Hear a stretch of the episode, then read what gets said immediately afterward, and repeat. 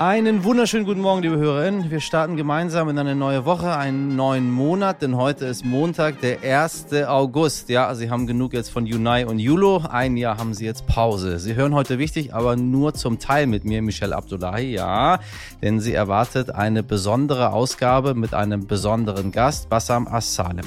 Sie hören die Kurzversion, die Bassam heute moderieren wird. Zuerst wie immer ein kurzer Rückblick aufs Wochenende und ein Ausblick auf die kommende Woche. Was wichtig war. Die Inflation im Juli ist erneut gestiegen. Im Juni lag sie bereits bei 8,6 Prozent im Euroraum und ist im Juli auf ganze 8,9 Prozent gestiegen. Das ist die höchste Inflationsrate seit Einführung des Euros 99. Eigentlich wollte Elon Musk die Social-Media-Plattform Twitter schon längst gekauft haben. Dann hat er den Deal jedoch platzen lassen und wurde deshalb von Twitter verklagt. Tja, nun dreht der reichste Mensch der Welt den Spieß um den Reicht eine Gegenklage ein. Das hat er sich Twitter bestimmt anders vorgestellt. Außerdem hat das Juli-Wetter im Deutschland Expertinnen besorgt. Im Schnitt war es zu trocken, zu sonnig und zu heiß. Wie im Juni übrigens auch schön. Durchschnittlich ganze 2,3 Grad. Die zusätzliche Trockenheit hat dafür gesorgt, dass auch die Waldbrenngefahr hoch bleibt. Was wichtig wird.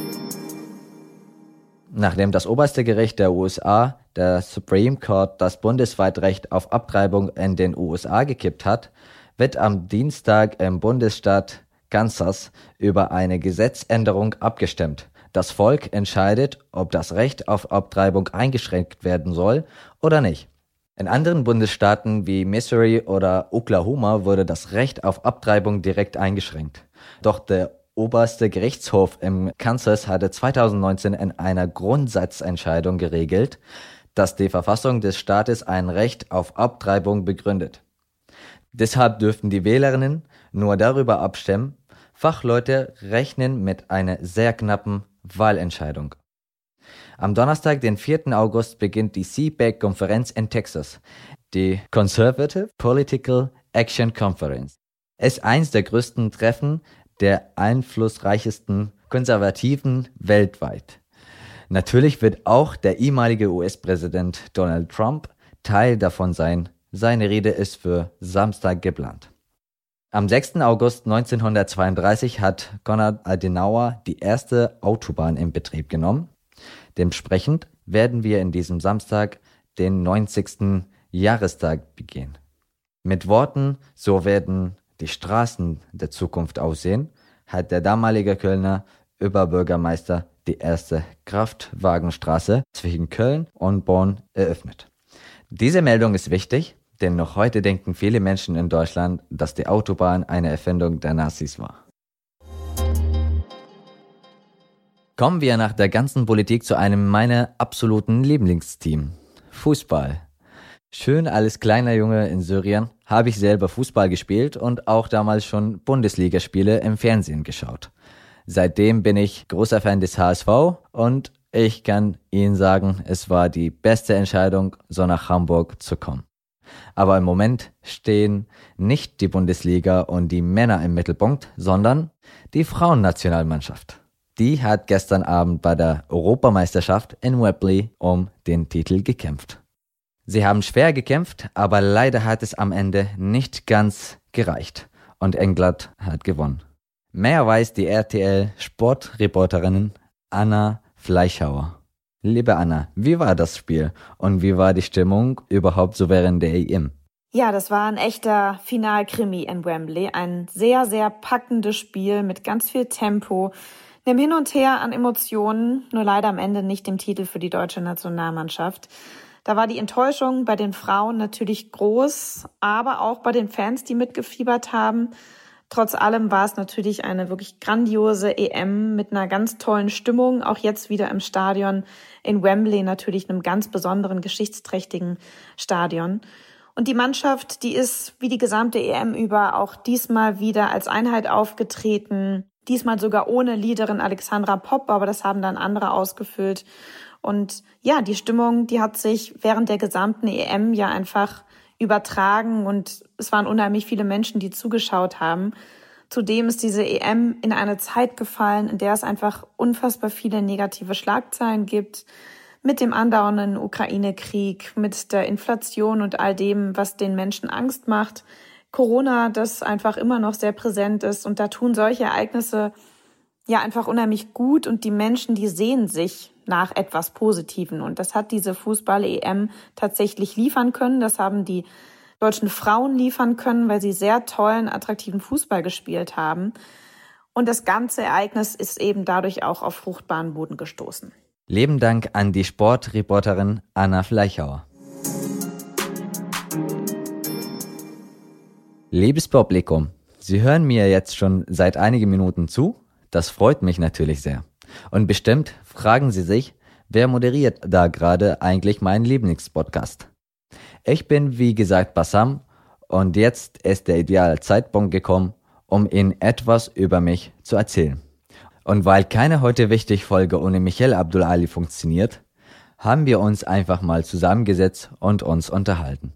Bassam, ich grüße dich ganz herzlich. Ich grüße dich auch zurück, Kai. Äh, ich, ich, ich, ich freue mich sehr, heute mal mit dir zu sprechen. Ähm, äh, du bist ja hier, du, du bist ja, du bist ja quasi der neue Podcast-Host. Äh, so, gu gucken wir mal, wie das läuft hier mit, uns, mit uns beiden. Wie geht's dir?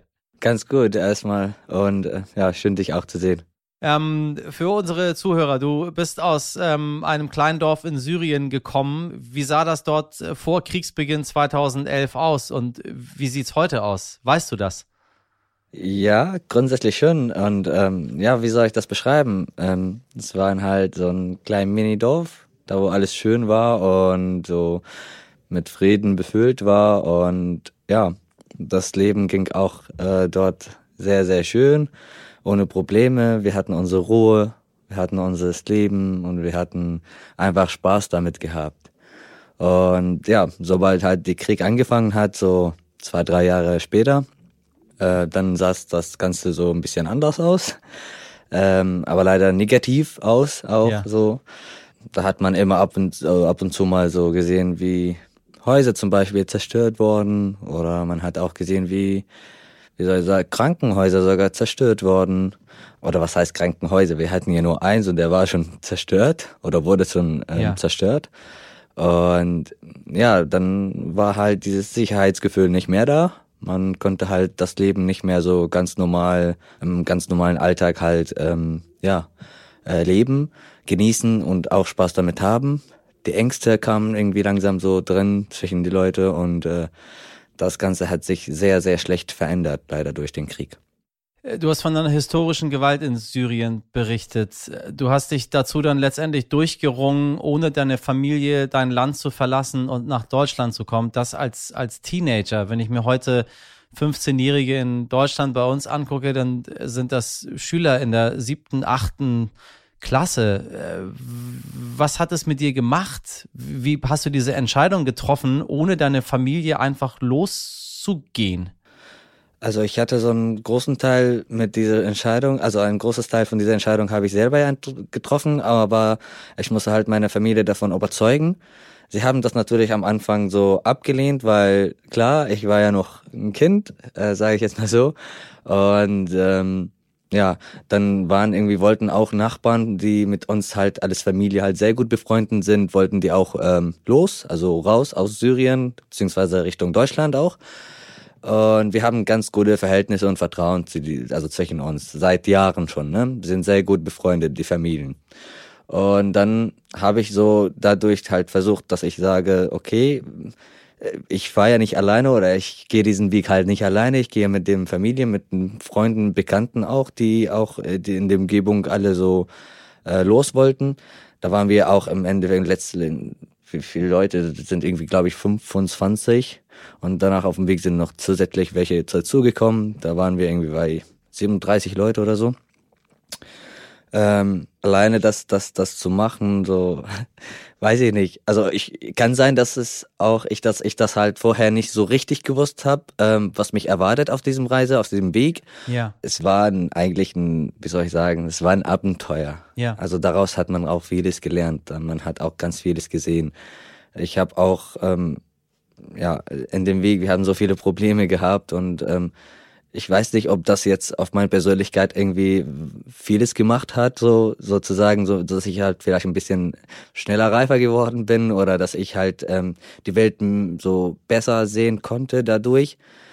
Aber die Überredung alleine jetzt von meinen Eltern ja. hat nach ein paar Versuche so geklappt und es ging halt. Aber ich, ich, ich kann mich auch wirklich nicht so ganz jetzt ähm, so mich dran äh, erinnern.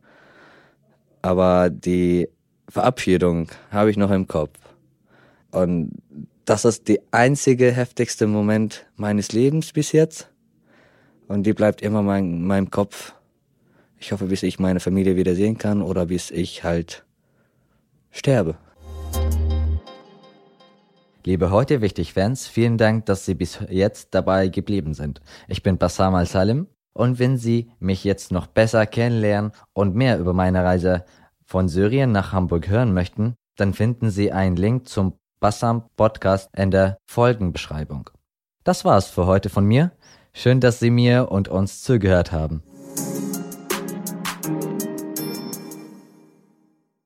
So, das war's für heute mit Bassam As-Salem. In der Kurzversion, wenn Sie bis dahin noch mehr von Bassam hören möchten, möchte ich Ihnen sehr, sehr, sehr unsere Langversion ans Herz legen. Wenn Sie die sich nicht immer anhören, dann tun Sie mir den Gefallen und sich selber auch. Machen Sie es heute bitte. Und wenn Ihnen diese Folge ich sag mal, besonders gut gefallen hat, dann bewerten Sie uns doch gerne oder schreiben Sie uns an heute wichtig jetzt stern.de.